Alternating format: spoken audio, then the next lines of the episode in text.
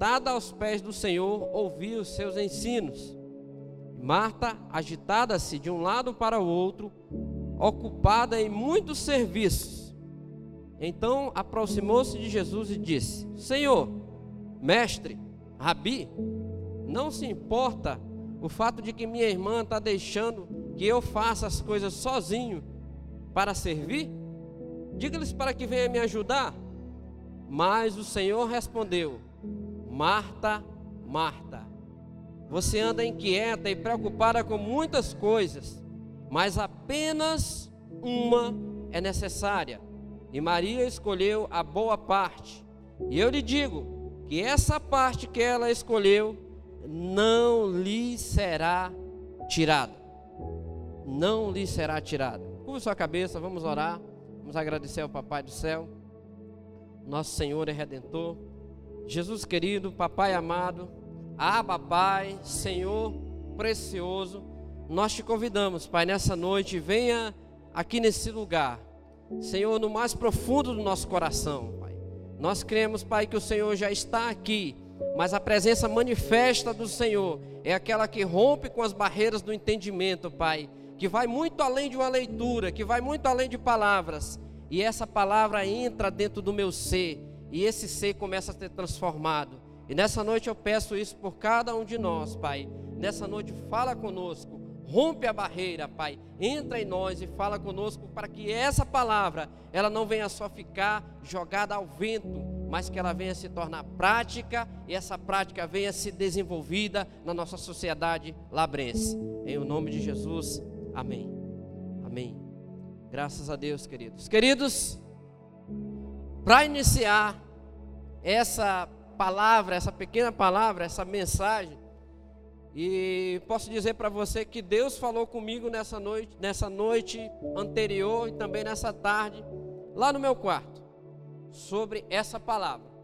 Eu não tinha essa palavra e estava buscando uma palavra que envolvesse mulheres. A palavra do Senhor vai falar de Gênesis a Apocalipse de várias mulheres.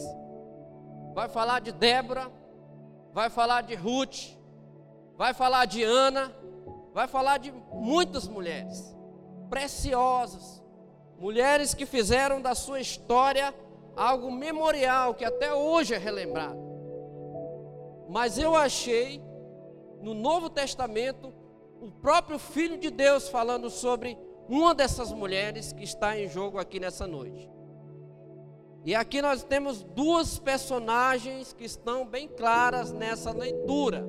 É apenas Jesus e duas mulheres conversando, entrando em um diálogo.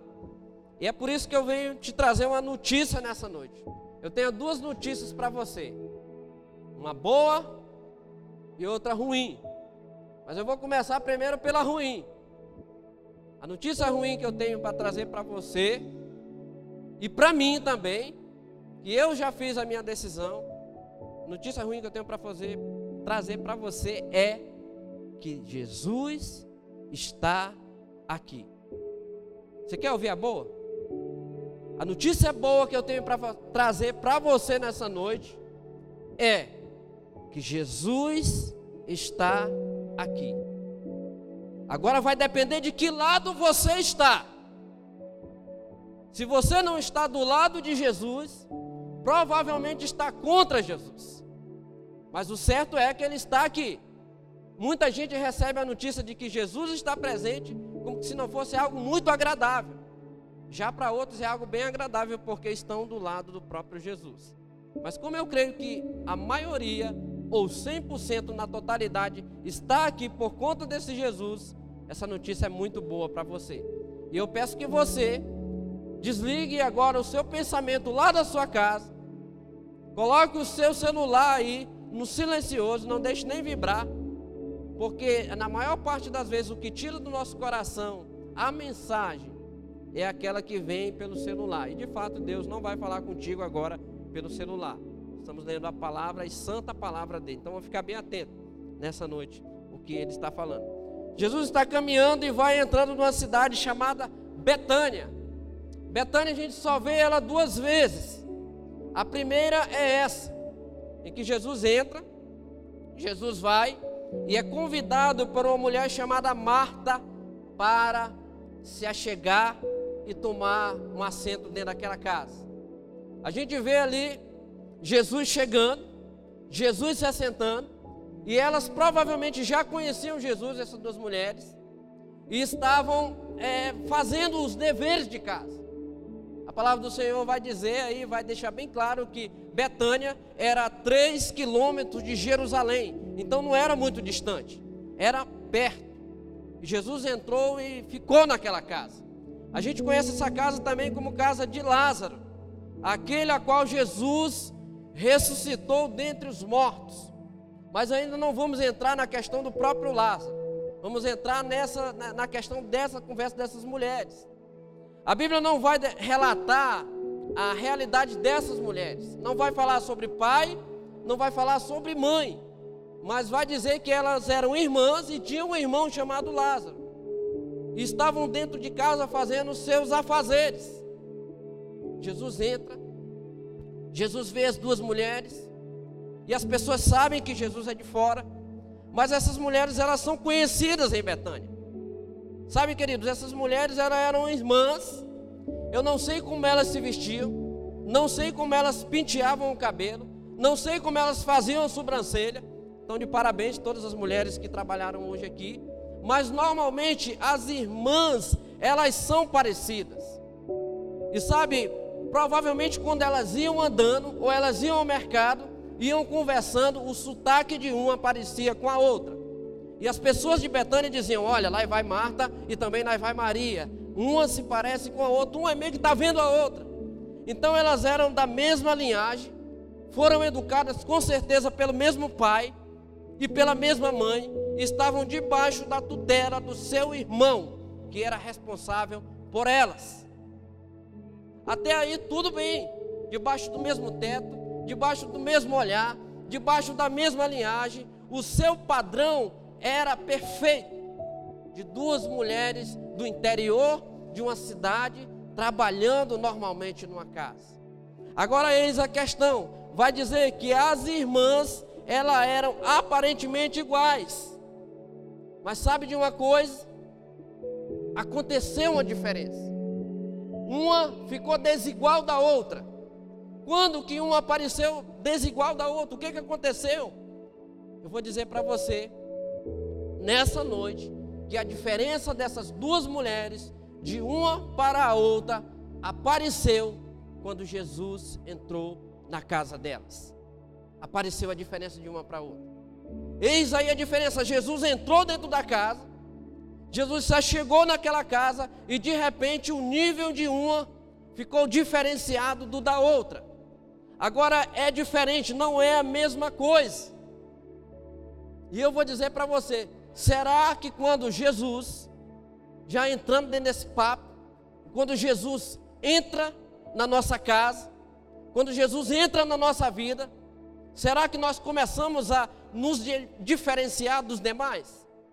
Será que nós estamos sendo tocados ou impelidos por esse Jesus que a minha vida começa a diferenciar da vida das pessoas que estão no meu bairro?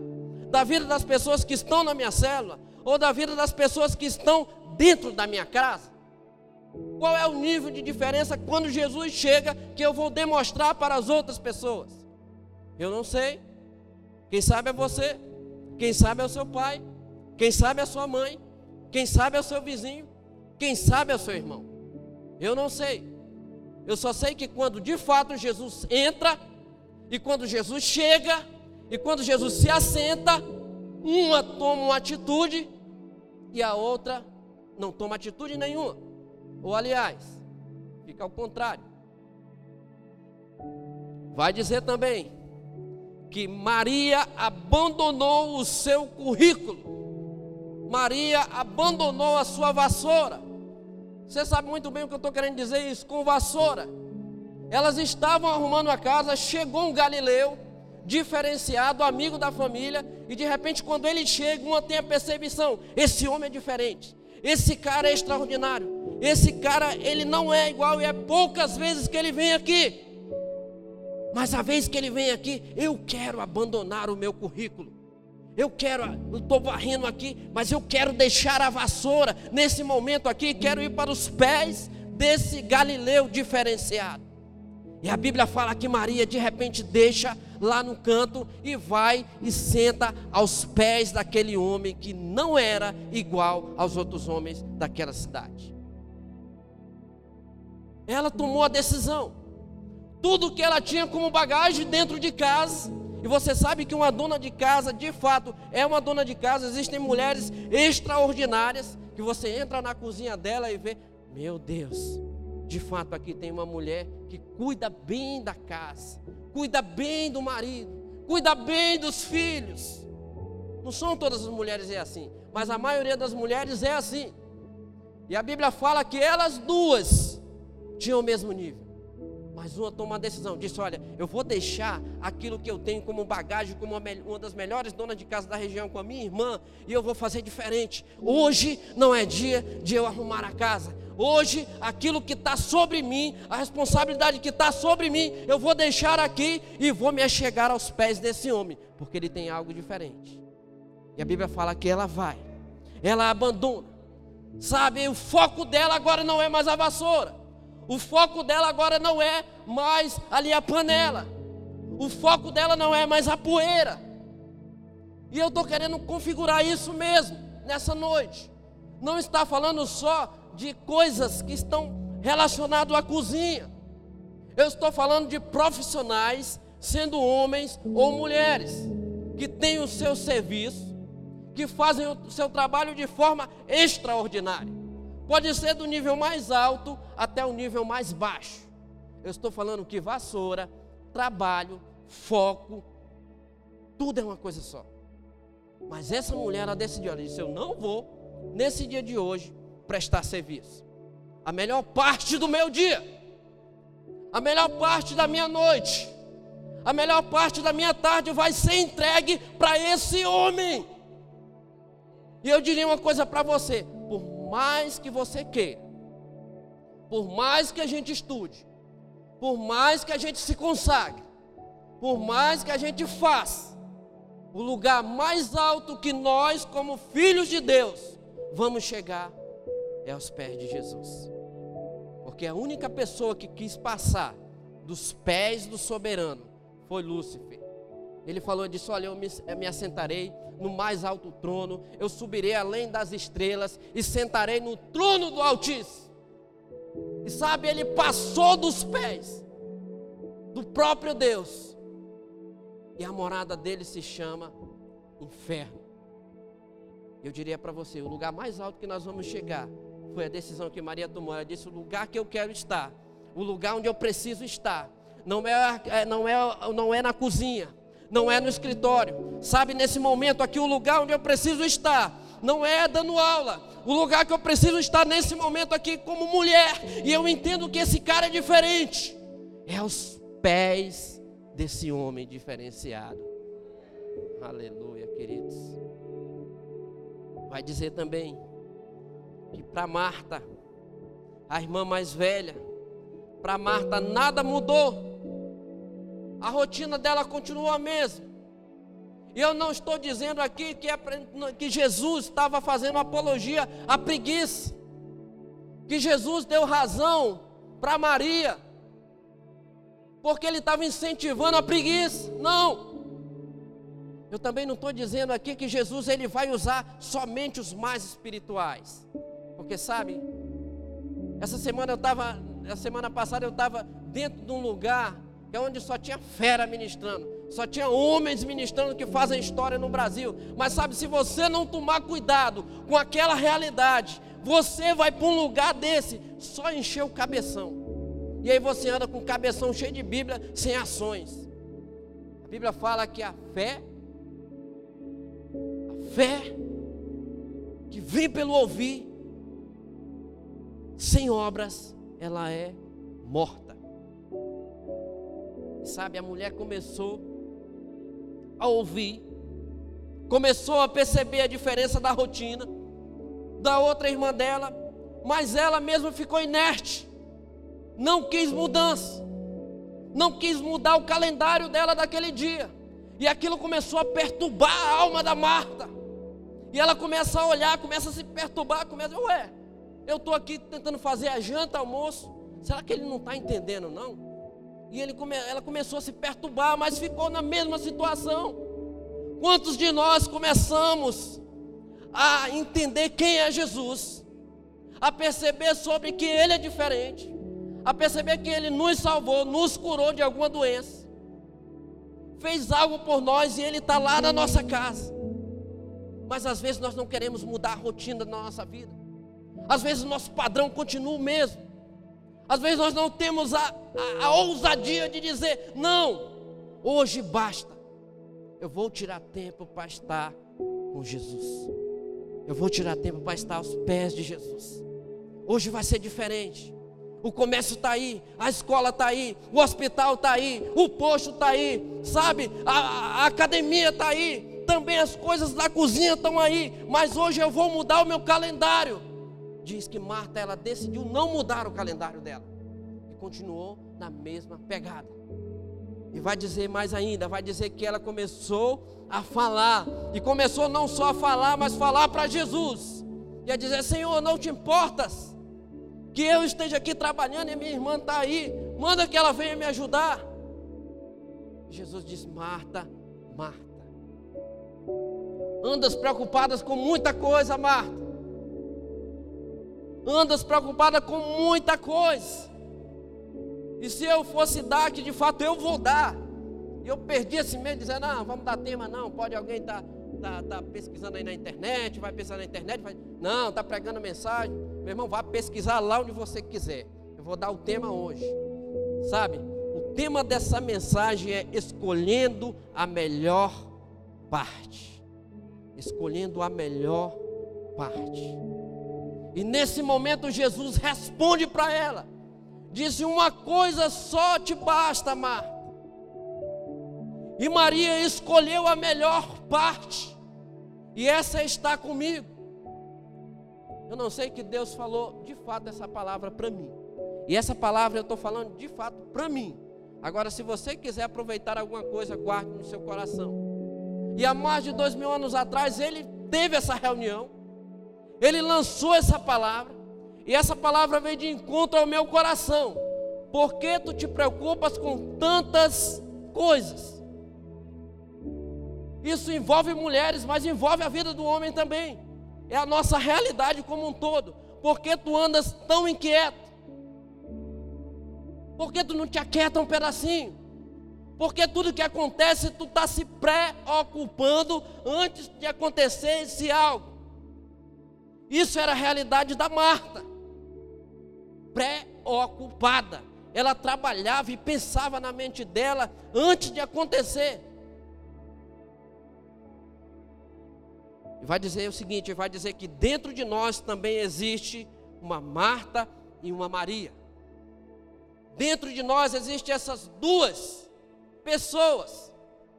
Estou falando de forma geral, homem e mulher. Da porta para dentro existe uma benção dessa igreja. Vamos supor que aqui dentro nós estamos como se fosse Maria. Maria está aqui, a igreja do Senhor está aqui. Quando cantamos louvores, oh benção, oh, graças a Deus, e a gente ora, né, e recebe ministrações de adoração. Que benção, aqui nós estamos aos pés do Mestre. Mas Marta está da porta da igreja para fora. Por quê? Porque da porta da igreja para fora nós temos as nossas ocupações. Isso é legítimo. Isso é verdadeiro. Isso é direito nosso. Nós temos a nossa ocupação. Mas eu vou dizer uma coisa para você: o mesmo Jesus que habita dentro desse prédio, que está aqui, que Maria está aos pés dele, também é o mesmo Jesus da porta para fora, em que Marta está lá e que Marta também pode tomar uma decisão diferente de estar aos pés dele. Eu não sei o que, você faz, alguns eu sei qual é o trabalho, e é um trabalho de fato árduo, e é um trabalho difícil, mas eu te incentivo, seja Maria de, da porta da igreja para fora também, quando o dia mal chegar, quando a correria acontecer, quando não tiver tempo para quase nada, porque as coisas desse mundo vão te sufocar. As situações que acontecem vão te pegar, mais cedo ou mais tarde. E dentro desse tempo de não ter tempo, às vezes a gente acha desculpa para tudo. Ah, hoje não deu para me tirar tempo com Deus. Hoje não deu para me ler minha Bíblia. Hoje não deu para me louvar. Hoje não deu para me adorar. Mas vem a preocupação.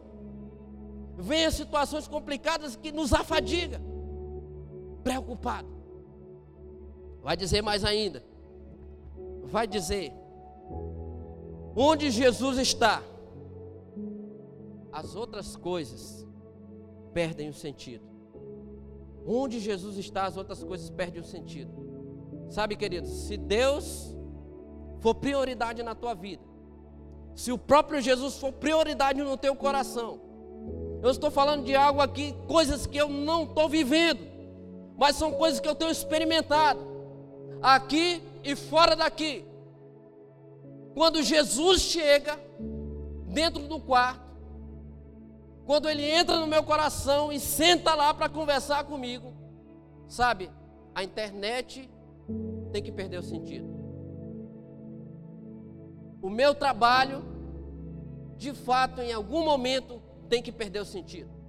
A minha esposa, de fato, em algum momento, tem que perder o, meu, o sentido. Os meus relacionamentos têm que perder o sentido. Porque Jesus é prioridade. Jesus tem que ser prioridade na nossa vida. Sabe, querido, se Jesus for prioridade na tua e na minha vida, você vai ser abençoado e você está escolhendo a melhor parte. Adiantando, vai dizer o seguinte: vai dizer que largar a vassoura não é para qualquer um, porque a vassoura simboliza as coisas desse mundo. Tem muita gente que não larga a vassoura, prefere ficar com a vassoura do que estar aos pés do mestre. Tem muita gente que está lá varrendo, estão varrendo a casa aqui, olhando o que está acontecendo na igreja, olhando o que Deus está fazendo no mundo, olhando a necessidade do mundo, e os mestres estão tá lá, está sentado lá, está acontecendo um mover lá, Deus está operando lá, mas está com a vassoura aqui, olha para Jesus, olha para a vassoura, olha para o que fazer. Não vou largar a vassoura. A vassoura tem que ficar comigo. A vassoura está comigo desde que eu nasci, desde quando eu cresci. Esse é o meu estilo. Querido, qual é a vassoura que você tem segurado? Essa vassoura tem te impedido? Esse serviço tem te atrapalhado? Ou você mesmo assim tem entendido que Deus está lá no teu consultório, Deus está lá na tua escola, Deus está lá na tua academia, Deus está lá quando você está fazendo a venda, Deus está lá.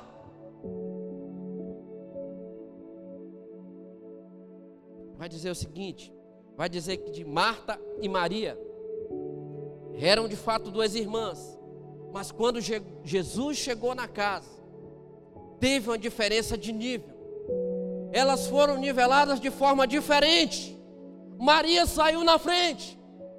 E daqui para o final da história você vai entender e vai começar a perceber de que Marta não conseguiu acompanhar a carreira dessa mulher inesquecível chamada Maria de Betânia. Marta não conseguiu acompanhar a carreira com ela. De fato, Marta ficou para trás. Mas tem dois camaradas também que eles foram criados pelo mesmo pai, foram criados pela mesma mãe.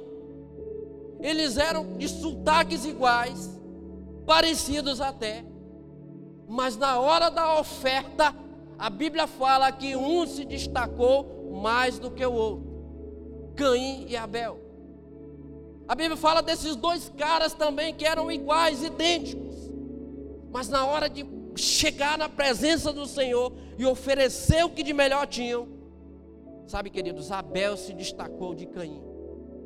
E sabe, Caim, para não ficar para trás, ele matou Abel. E eu vou dizer uma coisa: muitas vezes na nossa vida nós temos que matar tanto o Caim como o espírito de Marta dentro de nós. Nós temos que olhar para esse ano olhar por esse prisma para nós que estamos querendo viver o melhor de Deus nesse ano de 2020. E sabe uma notícia que eu tenho para te dar é que 2020 está só começando. Olhe para o seu vizinho e diga assim: diga, olha, 2020 está só começando. Está só começando. Deus tem muito mais nesse ano. Deus tem coisas para fazer. E sabe, nessa viagem que eu cheguei agora de São Paulo, pensa num cara a fim de estudar. Sabe, eu, eu tenho necessidade, estou necessitado de estudar. Tenho que fazer alguma coisa. Porque o tempo ele não para, as coisas acontecem. Eu tenho que estudar e aprender mais de Deus e mais do que está acontecendo no mundo secular. 2020 está só começando. Está só começando. Mas a melhor parte nós não podemos deixar, que é de estar dentro da vontade do Senhor, fazer a vontade do Senhor. Vai dizer o seguinte: vai dizer que quando os rabinos vieram e estavam ensinando em Jerusalém, eles ensinavam que existiam dois senhores, duas portas e dois caminhos. Quando Jesus veio, ele ensinou que não existe dois senhores, não existe duas portas e não existe dois caminhos. Isso foi o que ela não entendeu. Eu posso varrer, eu posso fazer, mas posso também estar prestando atenção. Mas não quero também que a minha irmã cresça. Eu quero tirar dela essa parte. Por que, que ela não pode vir me ajudar? Sabe, queridos? Ou você vai amar a um, aquilo que você está fazendo desde que você se entende, ou você vai quebrar o paradigma, sabe? Quebrar o paradigma e correr aos pés do Mestre e ter um outro nível de paixão por Jesus. Eu não sei como é que você está a sua vida, eu não sei como é que você tem é, se comportado diante dessa realidade. Mas eu digo, sabe que para a pessoa queimar, o nosso coração queimar em paixão e amor por Jesus, nós precisamos às vezes deixar de lado aquilo que é de costume nosso. Pastor Geraldo, ele diz o seguinte: ele diz que quando o crente está queimando, quando ele está queimando por dentro, sabe, por onde ele vai, ele está cheirando por fora. Porque você coloca uma panela de pressão, quando ela está queimando, quando é algo gostoso, quando é uma carne, quando é algo especial, quando ela queima por dentro, sai aquele vapor cheiroso que invade a casa toda. Mesma forma é o cristão, quando ele está com o coração queimando por Jesus, por onde ele vai, o perfume de Cristo vai exalando ao lugar onde ele está andando. Vai dizer o seguinte: vai dizer também que algumas coisas na nossa vida podem ser empecilhos. E muito mais vai daquilo que eu ouço e que eu falo. Sabe? Muitas vezes nós estamos olhando o que nem Marta estava olhando. E dizendo assim, a Maria ela não pode mudar de atitude por ela mesma e vir me ajudar. E muitas vezes nós queremos que a nossa igreja mude. Nós queremos que o nosso discipulador mude. Nós queremos que a nossa cidade mude. Nós queremos que é, muitas outras coisas fora venham acontecer uma mudança radical. Quando nós mesmos não mudamos. E sabe, queridos, a realidade de hoje é que se eu não começar a mudar por dentro, nada por fora vai acontecer. Porque a primeira mudança começa dentro do meu coração, começa dentro de mim. A mudança da minha igreja, a mudança da minha célula, a mudança do meu pastor comigo, sabe, a mudança dos meus vizinhos, vai começar não por fora, mas vai começar por mim, por dentro de mim, da minha pessoa. Se eu sou um cara que vejo tudo errado, e eu falo isso. E eu mesmo não mudo a minha atitude para falar, tudo está errado. Mas eu vou profetizar que tudo vai dar certo em nome de Jesus. É difícil de acontecer. A mudança tem que começar dentro de nós. Pensa no cara crítico, era eu. Em algumas coisas eu tenho até vergonha de falar, até para o meu pastor também. Porque de fato eu li, li, li Bíblia e conhecia sobre Jesus. Mas chegou um ponto da minha vida que eu entendi que eu só conhecia sobre Jesus. Mas não experimentava estar com Jesus. Sabe, queridos, e Deus tem me honrado tanto, não para minha glória nem para a glória da minha esposa, mas Deus tem sido tão gracioso comigo, que eu nem mereço o que está acontecendo na minha vida. É pela misericórdia de Deus. Tudo é pela misericórdia de Deus, é apesar de cada um de nós. E vai dizer o seguinte: vai dizer, no versículo 41, vai dizer: Olha, Marta, tu te preocupas tanto e se agita com muitas coisas. Tem muitas coisas. Tem a faculdade da menina, tem o meu filho que está nascendo, tem a minha escola que eu quero fazer, tem a minha célula, ah, tem o ministério que eu tenho que dar conta. Sabe uma coisa, querido, que eu vou dizer para você? Fazer as coisas para Deus não é melhor do que estar com Deus. Porque tem pessoas que preferem escolher fazer do que estar. E fazer é diferente de estar. Tem muitas coisas acontecendo fora e muitas vezes nós corremos tanto para realizar quando na verdade o dono da realização está ficando de banda da nossa vida. Nós estamos fazendo para Ele não estamos conhecendo Ele. E nessa noite o meu desafio é esse: conhecer mais. E vai dizer: olha, muitas coisas, tu te perturba com muitas coisas, tu se preocupa com muitas coisas, tu se preocupa com o marido, se preocupa com o filho, se preocupa com o pai, se preocupa com a mãe, se preocupa com tudo. São muitas coisas, Marta, mas só uma te basta. Sabe o que Jesus estava denunciando aqui? Ele estava denunciando o estilo errado de vida dessa mulher. Ela estava vivendo um estilo de vida errado, quando muitas coisas estavam acima dele. Sabe, queridos, eu vi muita gente de elite esses dias, e pessoas de alto nível, pastor Paulo pregou domingo passado lá na Past Church. E ele estava falando sobre perdoar. Aquela raiva que ele tinha de Deus quando a mãe dele morreu. E ele era muito pequeno. E ele não entendeu, muitos viram ele pregar aqui, sobre por que Deus tirou a mãe dele antes da hora na mentalidade dele. E ele culpava o pai dele pela morte da mãe dele. E sabe, queridos, aquela igreja lotada, Tatuapé é um bairro onde só tem pessoas nobres. E sabe, queridos, povo que está aí fora, eles têm muitas coisas para fazer. O povo onde estava é um povo que só vive correndo, e a mentalidade daquele povo é trabalhar, ganhar dinheiro para se vestir e para comer. E estavam de fato vivendo igual Marta. Mas só uma coisa bastava. E o pastor Paulo disse: Olha, vem aqui na frente. Quem quer liberar perdão para sua mãe, para o seu pai, quem vive com rancor, com mágoa, não consegue perdão e não consegue perdoar, vem aqui na frente. E lá na célula em Porto Velho perguntaram para cada um de nós: qual foi o maior milagre ou a maior graça de Deus que você viu essa semana? Eu vivi várias graças essa semana, mas a maior graça que eu vi foi um povo de classe tão alta vir para o altar do Senhor Jesus entregar a vida para Jesus e entender que o perdão e a melhor parte é estar com Jesus do que fazer as coisas para fora. A melhor parte é essa. E graças a Deus, eles chegaram em 300 pessoas lá em São Paulo.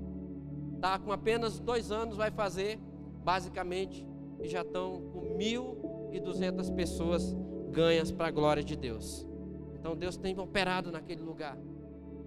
Mas é porque o povo tem entendido de que a melhor parte é estar com Jesus. Vai dizer o seguinte, vai dizer que Marta estava perdendo a melhor parte, que era estar com Jesus. E Filipenses 13, 13, 3, 13 vai dizer: Irmãos, quanto a mim não julgo havê-lo alcançado, mas uma coisa faço, esquecendo das coisas que para trás ficam e avançando para que estão diante de mim. E o apóstolo Paulo vai dizer com essas palavras: vai dizer, olha, aquilo que me derrotava, aquilo que era o mal, aquilo que me jogava no chão, aquilo que era o meu vício, eu vou me esquecendo. Aquilo que me fez chorar, aquilo que me machucou, aquilo que me feriu no meu coração, ou foi meu pai, ou foi minha mãe, ou foi meu esposo, ou foi minha esposa, ou foi um professor que falou uma palavra de maldição, e até hoje eu não me esqueci. O apóstolo Paulo diz o seguinte: essa palavra ele diz: Olha, eu vou me esquecendo dessas coisas, porque ficaram para trás, mas vou avançando para as que estão diante de mim. Eu tenho um alvo, eu não sou Marta, porque Marta ela vivia uma realidade aqui, não conseguia viver o presente com expectativa no futuro. E muitos estão por aí vivendo essa realidade, com o pensamento aqui, vivendo agora, sem expectativa no futuro, vivendo como que se não houvesse um amanhã. Mas esse amanhã existe, ele é eterno, não tem como negar. Eu vou passar nessa terra no máximo, no máximo até 90 anos. Depois segue-se a eternidade, queridos. É muito rápido. A vida passa rápido. E sabe, Maria estava visualizando o futuro dela. Marta estava grudada no presente.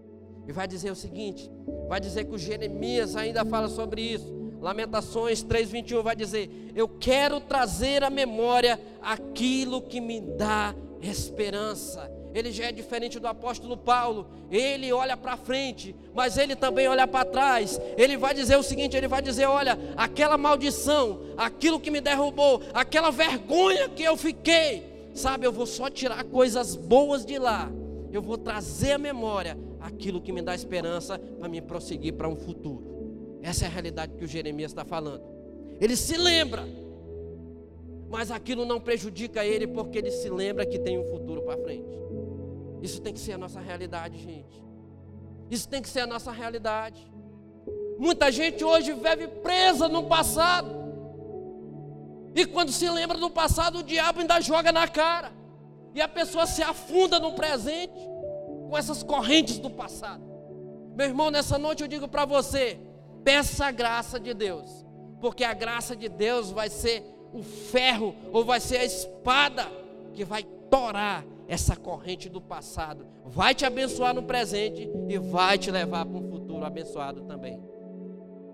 Espero que você entenda isso. Vai dizer mais ainda, vai dizer que ele se lembrava das vitórias, se lembrava dos momentos bons, ele ia no passado e buscava o baú, as joias que tinha no baú do passado. Lucas 12, 25 vai dizer o seguinte: vai dizer, quem de vocês, Lucas 12, 25 vai dizer, quem de vocês, por mais que vocês se preocupem, vocês não podem acrescentar uma hora sequer à sua vida. Por mais que você se preocupe, de como você vai ganhar dinheiro, de como você vai gastar esse dinheiro, de como vai ser a sua vida daqui para frente, de como vai ser segunda, terça e quarta. Por mais que você se preocupe hoje, você não consegue acrescentar uma hora sequer na sua vida por conta da sua preocupação. Não pode. Não sou eu que estou dizendo, é o próprio Jesus, através do nosso saudoso Lucas. Não pode acrescentar nada e a gente vê, não, mas Senhor, o que, que eu vou comer amanhã? Senhor, o que está acontecendo comigo? Eu não consigo dormir, uma palpitação no coração. Eu preciso ir para a academia, eu preciso estudar, eu preciso caminhar. E vai deixando passar. E aquilo vai matando a pessoa aos poucos.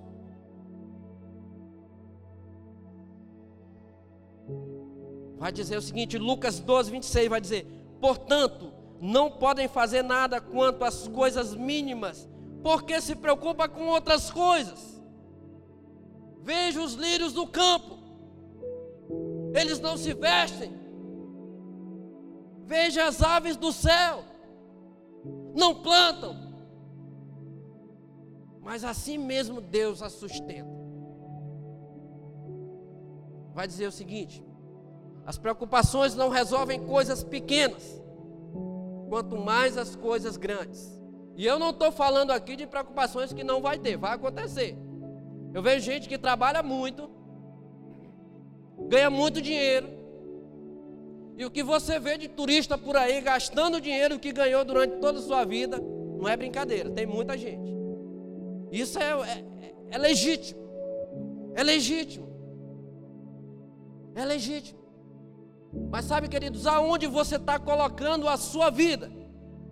Será que nós vamos trabalhar, nos preocupar, nos gastar, para chegar no final das contas e não ter, de fato, escolhido a melhor parte? Que a melhor parte é estar com Jesus? E vai dizer o seguinte: preocupações elas são prejudiciais à sua vida. Por que, que é prejudicial? Jó, eu já falei muitas vezes sobre Jó, mas nunca tinha lido esse versículo.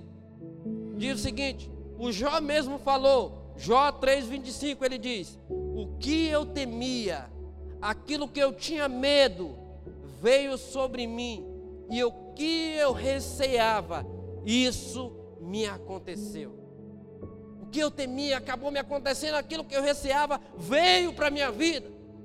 E eu digo uma coisa para você nessa noite: olha, você que vive preocupado, você que vive preocupado, eu diria para você, a sua preocupação, a sua preocupação, ela vai atrair coisas que você está se preocupando você vai atrair o objeto da sua preocupação. Se você é uma pessoa que reclama constante, não dorme direito, sente fadiga, palpitações no coração, desespero. Sabe, isso é alguns pontos. A pessoa está acontecendo alguma coisa lá na China. Eu recebi muitas mensagens essa semana. Está acontecendo lá em São Paulo. Mas eu não estou naquela parte de São Paulo. Olha o coronavírus aí. Aí eu já vou ficar preocupado, né? Tá no restaurante lá comendo, eu já vou ficar preocupado. Sabe, olha, o coronavírus está em São Paulo. E eu, o que está que, que tá pensando, gente? Misericórdia. Eu não estava nem aí se tinha coronavírus lá em São Paulo. Eu estava aproveitando o tempo que Deus me deu naquela cidade para aprender mais sobre Ele. Sabe, queridos? Quando a gente se coloca numa posição de que Jesus é a nossa cobertura e Ele é a essência da nossa vida, quando, igual diz aquela música, né, da Nívia Soares, quando o mundo cai ao meu redor, né, os teus braços me seguram. Sabe, queridos, eu vou dizer uma coisa para você, para você que está aqui nessa noite, você que se preocupa muito, você que está preocupado, e você que fala muito, reclama muito sobre a vida, você está atraindo isso e foi isso que Jó pensou. Aquilo que eu temia acabou me acontecendo. Sabe, eu estava andando essa semana com o pastor lá de Tapauá.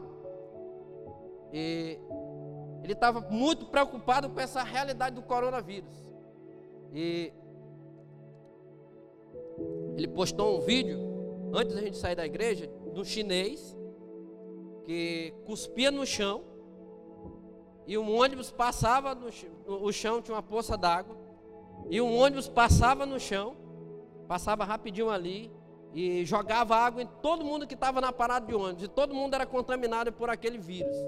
Ele disse: Olha, a morte chega rapidinho, e é desse jeito. A gente pediu Uber rapidinho naquela mesma hora.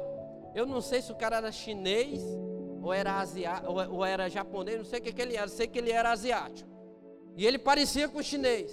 Nós entramos dentro do carro lá, eu do lado do cara e ele sentou atrás. E na mesma hora o cara começou com uma tosse feia.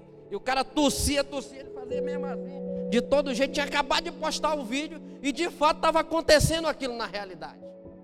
Está vendo como acontece de fato se a pessoa ela se preocupa muito, fala muito. Aquilo vai atraindo a preocupação dela para ela viver aquela realidade. Graças a Deus o cara não tinha coronavírus nem nada, tá todo mundo bem, tá todo mundo com saúde. Gênesis 1:26 vai dizer o seguinte, é uma solução para isso. Vai dizer o seguinte, que Deus foi criar o mundo, ele disse: "Olha, façamos o homem a nossa imagem e conforme a nossa semelhança." Semelhança quer dizer o quê? Quer dizer igual, da mesma substância. Do hebraico vai dizer da mude. E assim como Deus criou as coisas, nós também podemos pensar de fato e falar e se materializar. Como foi que Deus criou as luzes? Como foi que Deus criou a réu? Como foi que Deus criou os pássaros, os peixes? Sabe o que, que acontecia? Deus ele pensava, porque ele não tinha ninguém para pedir opinião, tinha a trindade lá, mas ele estava falando com a trindade, não tinha outras pessoas. Como será que vai ser a luz? O que, que vai acontecer aqui? Não, ele pensava e ele cria no coração e ele lançava a palavra e dizia: haja luz. E a luz pum, se fazia. Ele disse: haja relva sobre a superfície. E a relva se fazia. E da relva produzam árvores. E das árvores produzam frutos. E se fazia tudo aquilo que ele dizia. Nós não somos diferentes de fato. Porque está dizendo que Deus nos criou a sua imagem conforme a sua semelhança. Aquilo que nós pensamos e cremos no coração e nós profetizamos, de fato acontece, ou o bem ou para o mal, ou para o bem ou para o mal. E eu estou repetindo mesmo isso. Aquilo que muito se fala acontece, porque essa é a semelhança de Deus. Vai dizer o seguinte também: vai dizer Aquilo que você imagina na sua mente, confessa assim será. O que que você está imaginando? Eu creio que você tem imaginado coisas boas. Eu penso que você tem profetizado coisas boas. Eu penso que você tem se segurado nas melhores coisas, que é estar aos pés do Senhor.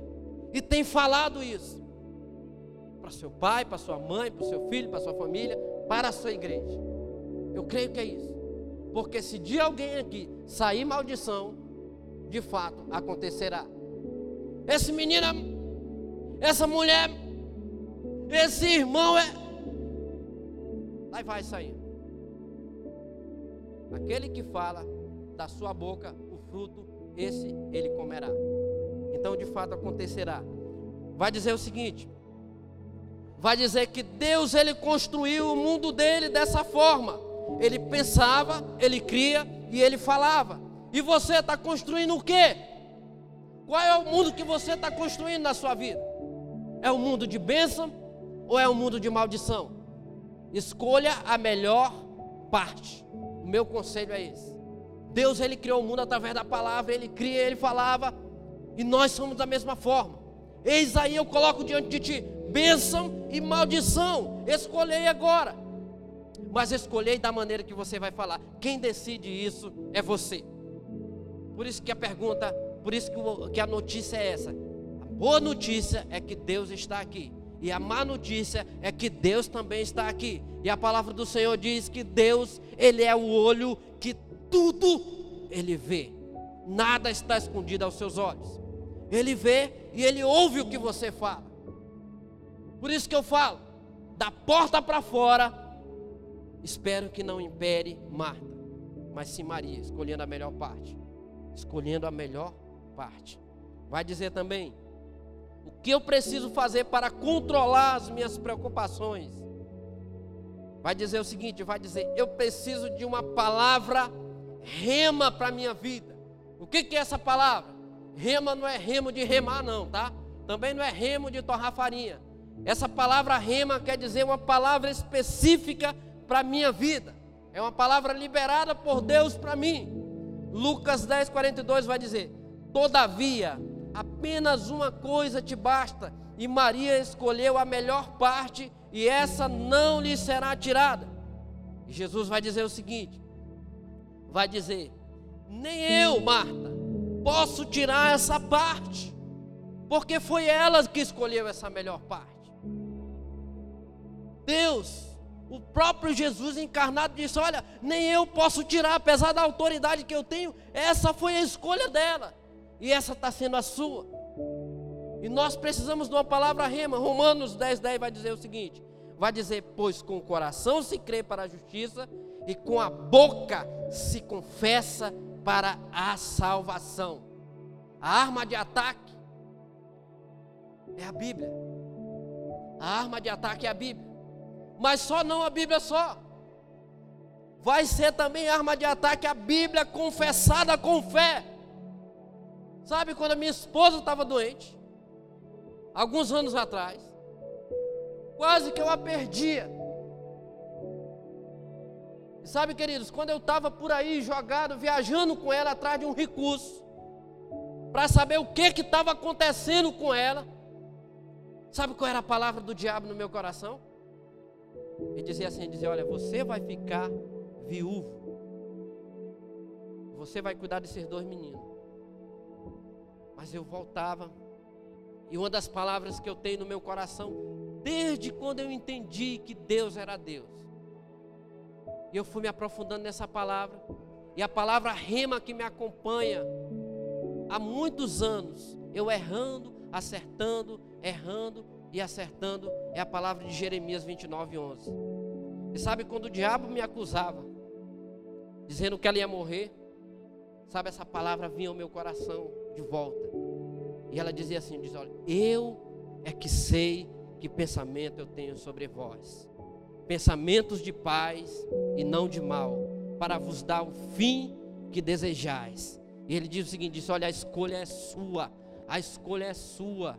Se você for ficar viúvo, é porque você quer, não escute o diabo. Mas essa palavra que ele está dizendo de Jeremias 29, eu é que sei que pensamentos eu tenho ao teu respeito.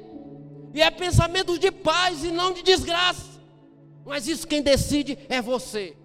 E eu entendi, olha, diabo, sai da vida da minha esposa, tira essa fraqueza dela, tira essa situação difícil, restaura a força dela. E sabe, queridos, o resultado está aqui para a honra e glória do nome de Jesus. Ela está firme, forte e vai dar luz a um bebezinho maravilhoso em nome de Jesus. Vai dizer o seguinte também. Esse eu quero ler com vocês. Ezequiel 36, 9 diz: Ezequiel pensando em sua cabeça, ele diz o seguinte: ele diz: Estou preocupado com vocês e olharei e olharei para vocês com favor. Vocês serão arados e serão semeados. Essa é a mensagem de Deus para Ezequiel. E falando com Ezequiel, Ezequiel começou a se preocupar, Ezequiel começou a se perturbar por causa do exército que tinha morrido. E a palavra do Senhor diz que estava lá só um monte de ossos secos. E Deus fala para Ezequiel: Olha, Ezequiel, eu tenho uma palavra rema para ti, mas é para ti. Essa palavra rema, ela vem para o Joab, ela vem para o Pablo, ela vem para o Ítalo, ela vem para o Martinete, ela vem para qualquer um. Mas elas são diferenciadas. A palavra rema que Deus me deu foi de Jeremias 29, 11. De que eu não ia ficar viúvo. A palavra que Deus tem para você é outra palavra, pode ser a mesma. Isso vai depender do que você está ouvindo aos pés dele. Ou que você está com a vassoura. Porque se você tiver com a vassoura, vai ser muito difícil de entender. E sabe, Ezequiel estava chorando, churumingando, dizendo: Senhor, nós não temos mais exército. Como é que nós vamos defender a nossa terra? E sabe, queridos, acompanha aí a leitura, não abra a Bíblia, mas eu vou ler agora para você. Ezequiel 37. Deus entra em ação e diz o seguinte: Veio sobre mim a mão do Senhor, e ele me levou pelo Espírito do Senhor e me deixou no meio de um vale de ossos secos e me fez andar ao redor. E eu nem pude ver que era muito numerosa a superfície do vale, que estavam sequíssimos esses ossos. Olha só o relato de Ezequiel. Então me perguntou, disse: Filho do homem, acaso poderão reviver esses ossos? Respondi, respondi, o Senhor disse: Senhor, tu sabes. E sabe, Deus está dizendo: Não, Ezequiel. Não é eu que sei, não, é você que tem que falar. Porque eis a escolha agora. Tu não está engano que está dando tudo errado. Os soldados morreram, não tem mais esperança. Deus diz: Você vai ter que falar. E sabe, Deus diz para ele: diz, Olha, Ezequiel, é você que tem que falar. Diz: Profetiza esses ossos. E diga-lhes assim: Ossos secos, ouçam a palavra do Senhor. Assim diz o Senhor: Eis que farei entrar em vocês o espírito, e viverão, e porei tendões, e farei crescer carne, e cobrirei vocês de pele, e porei vocês o espírito, e vocês viverão. Ezequiel agora começa a dizer: com essa palavra rema que Deus dá para ele, ele começa a profetizar, porque agora não é só Ezequiel que está falando sozinho, mas ele tem uma palavra de Deus por detrás dele, e ele crê aqui no coração dele, ele entende na mente dele, ele começa a profetizar. Ele diz assim: ossos secos, da mesma forma que Deus está dizendo, ossos secos.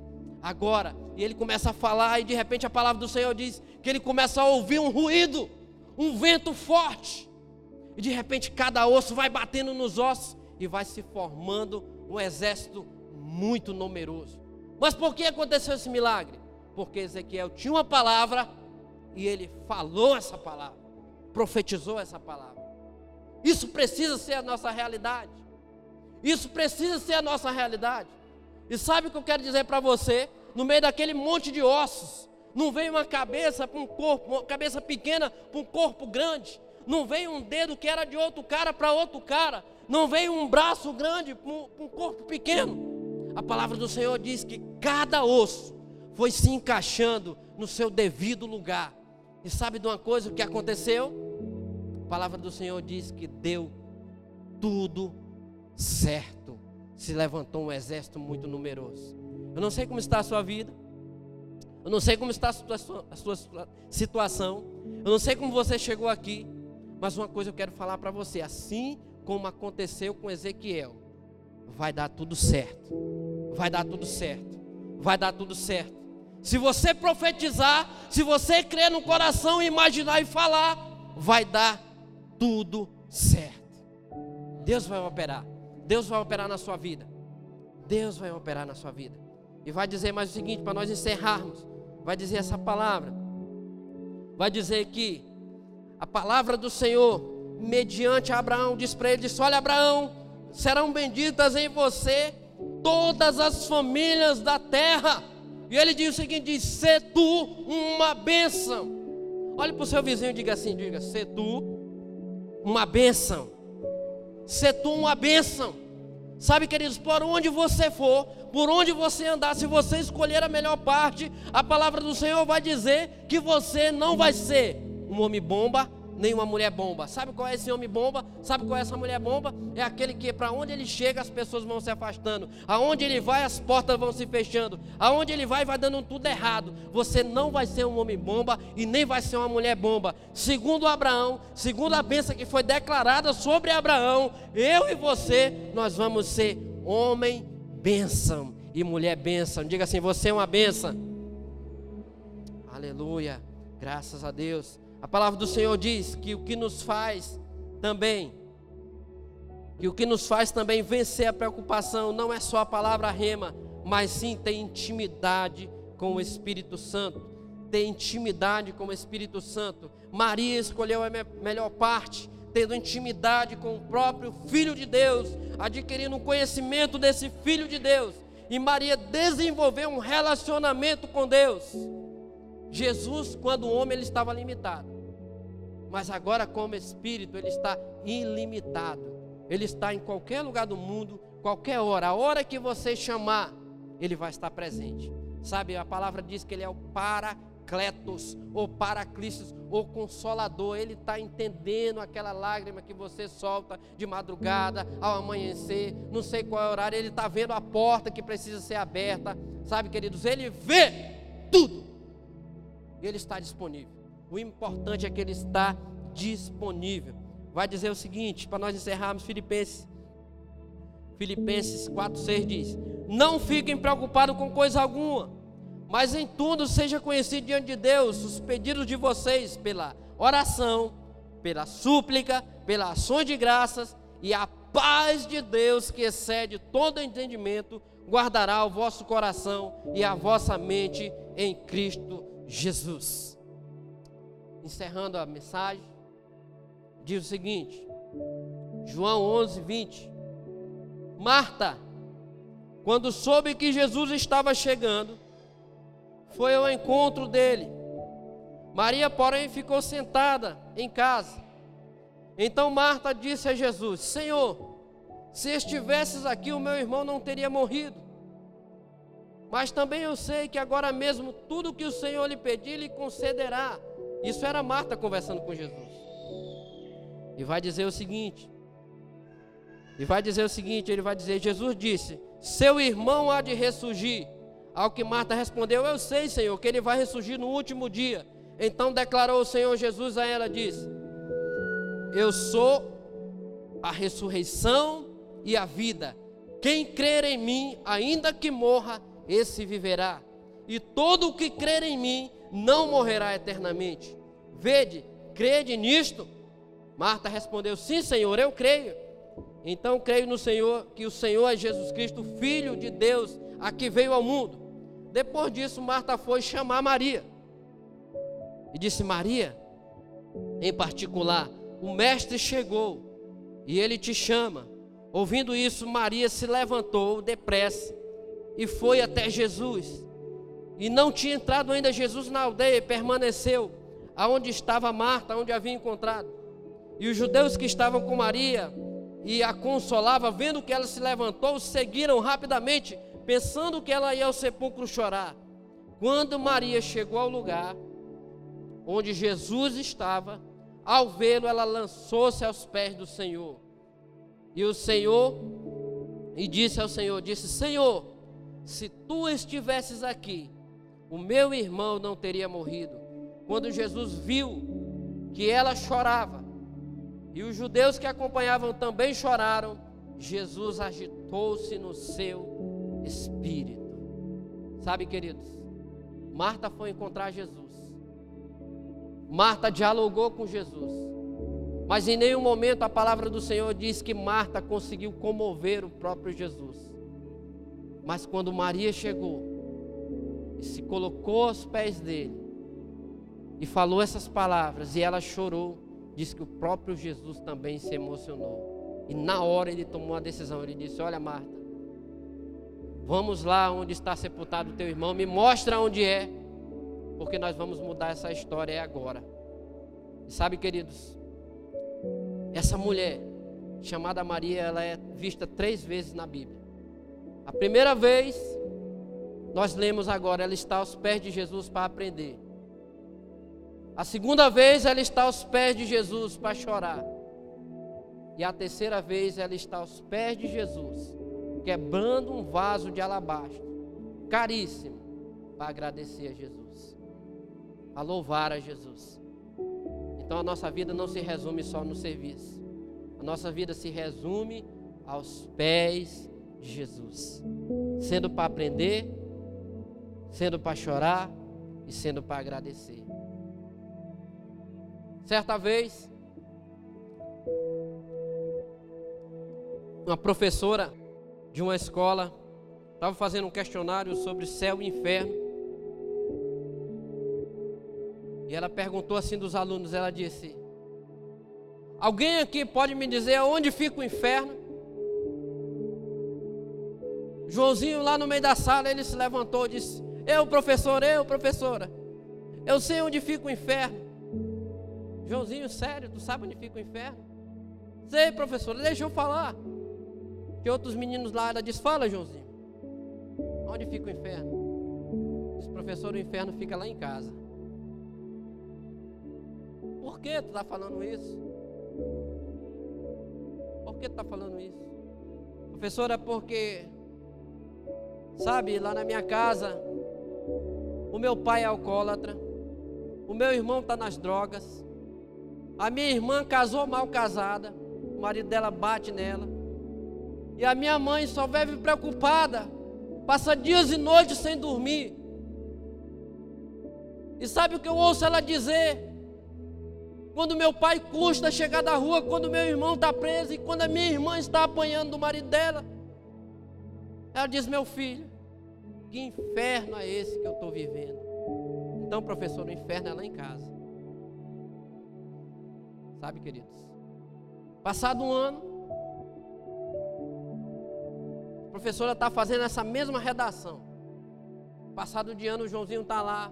Ela diz: Eu queria saber aqui aonde fica o céu?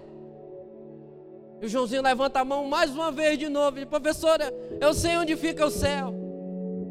Joãozinho, de novo, sei onde fica o céu. Mas o ano passado era o inferno. É, mas esse ano eu sei onde fica o céu. Joãozinho, onde é o céu? Professora, o céu é lá em casa. Por quê, Joãozinho? Porque, professora, se mudou uma líder de célula lá para a rua da minha casa. Sabe? Essa líder de célula começou a pagar um preço de oração. Sabe? A minha mãe se converteu. Ela orou pelo meu pai, o meu pai saiu do alcoolismo. O meu irmão deixou as drogas. A minha irmã se converteu com o marido dela. E hoje, toda noite, eu ouço a minha mãe dizer: Que céu é esse que eu estou vivendo? Se eu fosse você, eu aplaudia Jesus, querido. Você não é de ferro.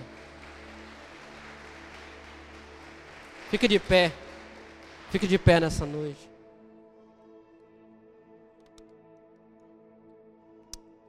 O que Maria não entendi, tinha entendido, que Marta não entendeu,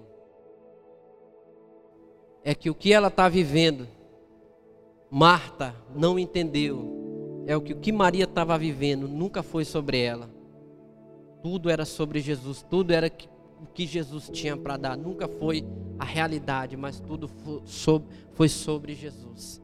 E se você confessar a Jesus como Senhor, e entregar o seu coração totalmente a Ele, o céu vai baixar sobre a sua casa. Pode estar a dificuldade que tiver, a sua situação não é sobre você, é tudo sobre Ele. Ele pode mudar a sua situação.